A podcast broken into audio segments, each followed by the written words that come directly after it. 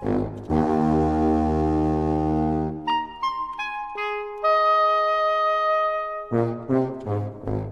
L'Isère se part d'un nouveau sénateur. En obtenant 40% des suffrages aux dernières élections sénatoriales organisées le 24 septembre, la droite a remporté trois sièges, soit un de plus qu'en 2017, permettant à son troisième de liste, Damien Michalet, d'accompagner les quatre sénateurs sortants au Palais du Luxembourg. La séquence, elle n'est pas, est linéaire. D'abord, euh, il y a le Covid.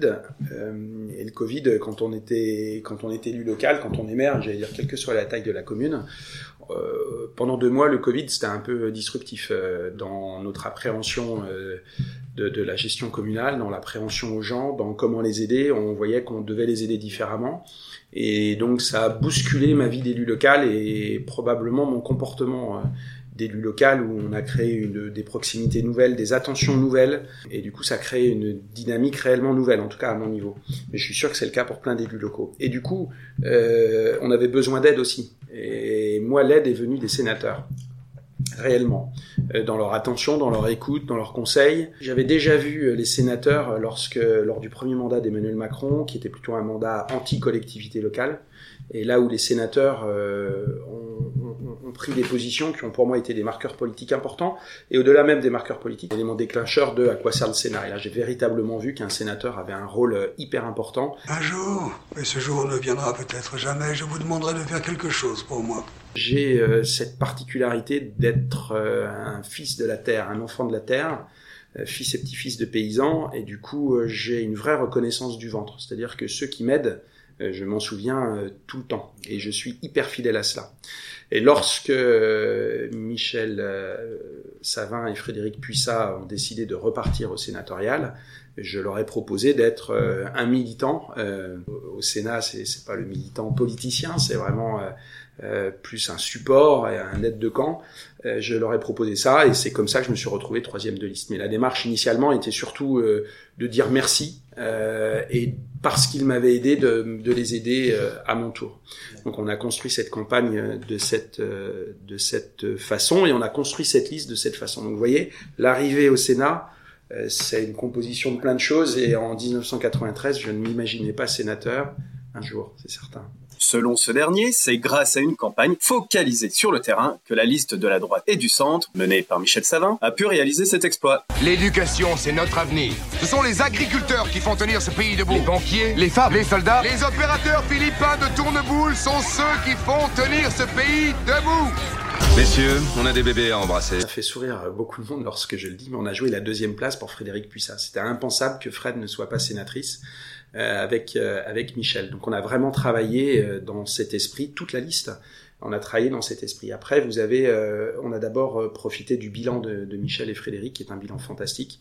Ils ont fait un job reconnu à droite comme à gauche, et du coup ils ont mobilisé beaucoup de monde. Puis ils ont fait une campagne, une campagne très terrain, une campagne comme j'aime me le dire, à l'ancienne, où bah, on est candidat, donc on va rendre des comptes à ceux qui vont voter et on va essayer de les convaincre de voter pour nous. Nous avons fait une campagne importante et qui nous a amené euh, à faire ce score, euh, donc de, de 40% euh, au sénatorial, qui est un score euh, auquel euh, on, ne rêvait pas. Ouais. donc c'était évidemment, c'était évidemment une surprise, mais une demi-surprise quand même. Une demi-surprise. Le, le, troisième de liste est une vraie surprise, mais le résultat est une demi-surprise parce que les élus locaux, là aussi, ont la reconnaissance du travail fait et euh, dans leur vote ont montré que le travail qui avait été fait était reconnu.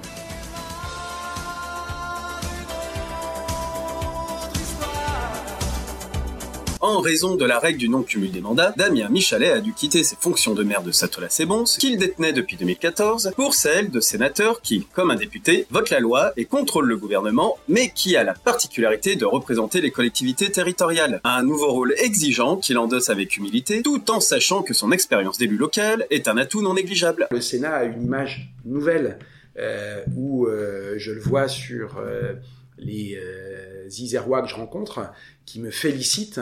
Et peut-être là où il y a quelques années, euh, on ne félicitait pas comme cela un sénateur. On voit que euh, la collectivité, l'institution, la Chambre haute à donner des gages de sérieux euh, quant euh, à son travail d'abord, parce qu'au Sénat on travaille énormément, euh, quant aux projets qui sont portés, mais aussi quant à la stabilité de notre démocratie par la Chambre haute. On le voit aujourd'hui, l'équilibre en France, l'équilibre politique, l'équilibre de nos institutions passe par le Sénat. Et c'est une responsabilité différente, mais quand même pesante quant à ces six années qui, s'avancent et qui arrivent devant moi. Je plains ceux qui sont au Sénat qui n'ont pas été élus locaux. Parce qu'en fait, euh, deux sujets sur trois évoqués au Sénat est une problématique euh, de collectivité euh, locale.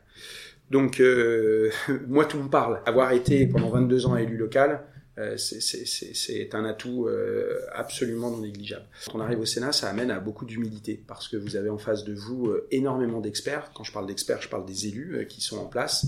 Euh, au Sénat, en fait, on a euh, une responsabilité sur un sujet, euh, même si on, évidemment on adresse tous les sujets euh, législatifs. Donc ça amène à beaucoup d'humilité parce que on croit savoir des choses, mais euh, euh, on m'a appris, mon éducation m'a appris ce que euh, écoutons les autres et on va en savoir beaucoup plus. Donc aujourd'hui, je suis dans une posture, euh, encore une fois, euh, pleine d'humilité, où je regarde, j'écoute, et pour autant, euh, j'agis, puisque j'ai déjà posé une première question d'actualité au gouvernement, une question orale au gouvernement. On a la chance d'avoir euh, Bruno Retailleau et Gérard Larcher, qui sont euh, très... très ouverts à la jeunesse. Quand je dis à la jeunesse, euh, je pense à moi. J'ai encore un peu le droit de le dire. Euh, et du coup, euh, qui vous demande euh, quelles sont tes problématiques? Et du coup, j'ai amené mes problématiques qu'on a rencontrées pendant la campagne, mais aussi des problématiques terrain, les problématiques de Bourgoin-Jallieu, les problématiques de la CAPI. Cette équipe vous donne la possibilité d'agir, mais c'est surtout quand vous êtes dans la majorité, vous pouvez agir avec une vraie chance de résultat. En effet, le nouveau sénateur du groupe Les Républicains n'oublie pas d'où il vient et compte bien faire résonner, aux côtés de Michel Savin et Frédéric Puissat, les préoccupations des Isérois dans la Chambre haute. Le Sénat, c'est finalement euh, la résultante de l'action. Et l'action, elle est portée bah, par mes échanges avec le maire de Bourgoin-Jallieu, avec Vincent Schlecki, euh, avec qui on a déjà pu échanger sur deux, trois sujets. Euh, vous imaginez bien que pas le soir de mon élection, mais le lendemain, lorsqu'il me félicitait, il me disait déjà qu'il avait des sujets à adresser. Donc mon rôle de sénateur, c'est celui-là. C'est être à Paris pour débattre et légiférer, et c'est être euh, en Isère, euh, à Bourgoin-Jallieu, dans le Nord-Isère, pour euh, être en proximité des élus, pour remonter, pour comprendre, et surtout, et surtout, et surtout, ne jamais être détaché du territoire. Nous sommes des élus du territoire, et ce territoire, on lui doit tout, et donc on doit constamment en être à l'écoute. Oui, on est législateur, oui, on est sénateur, mais je viens de Satola, c'est bon, je suis un, je suis un fils, un petit-fils de paysan, ça c'est mon ADN, ce sont mes racines, et ça, ça ne changera pas. Et euh, je serai toujours de Satola-c'est-Bon, et j'habiterai toujours de Satola-c'est-Bon, et j'aurai toujours fait mon lycée à Bourgoin-Jallieu. Et ça, c'est ma vie, et c'est pas mon œuvre, mais c'est ma vie, et c'est euh, mon ADN, et c'est sincèrement euh, euh, le- mon marqueur. Donc, euh, quoi que je fasse, mon histoire sera toujours euh, un pilier de mon action. C'est pas trois sénateurs, c'est une équipe euh, de trois sénateurs. C'est-à-dire qu'on bosse euh, ensemble, on adresse ensemble les problématiques, on définit ensemble nos interrogations au gouvernement, nos propositions d'amendement. Euh, c'est pas euh, un qui fait euh, de son côté, on bosse bien vraiment ensemble. Donc ça c'est clé parce que du coup ça donne une dynamique euh, incroyable et une capacité euh, à faire euh, qui est multipliée par trois, voire plus. On est en train d'organiser les choses par euh, domaine de compétences. Parce que euh, plutôt qu'être tous généralistes, on se dit qu'on sera généraliste sur certains points, mais on va essayer d'adresser euh, d'adresser chacun euh, ces différents domaines. Donc Fred avec les affaires sociales, Michel avec le sport et, et- et la notoriété parisienne qu'il a qui est juste incroyable, et moi plutôt sur les sujets d'aménagement euh, du territoire et développement durable, et évidemment euh, en pilier euh, le numérique qui est ma compétence d'élu depuis depuis pas mal d'années. Pourquoi hein, qu'on gueule Je, je pensais que les élus locaux auraient peut-être d'autres sujets sur lesquels des, des- des- focus seraient faits, mais non en fait. On retrouve la sécurité, la santé et l'éducation.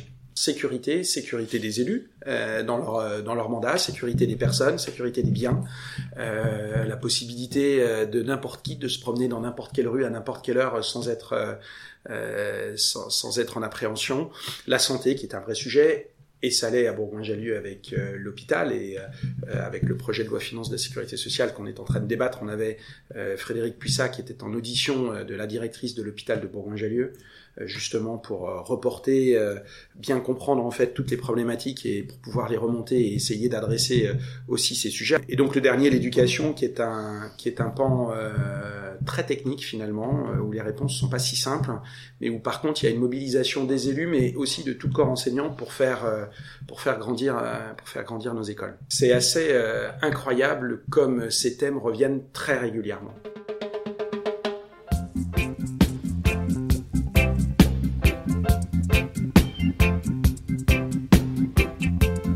Cet épisode est désormais terminé, vous pouvez retrouver notre émission Le Micro Local sur toutes les plateformes d'écoute et toujours sur notre chaîne YouTube Ville de Bourgoin-Jallieu.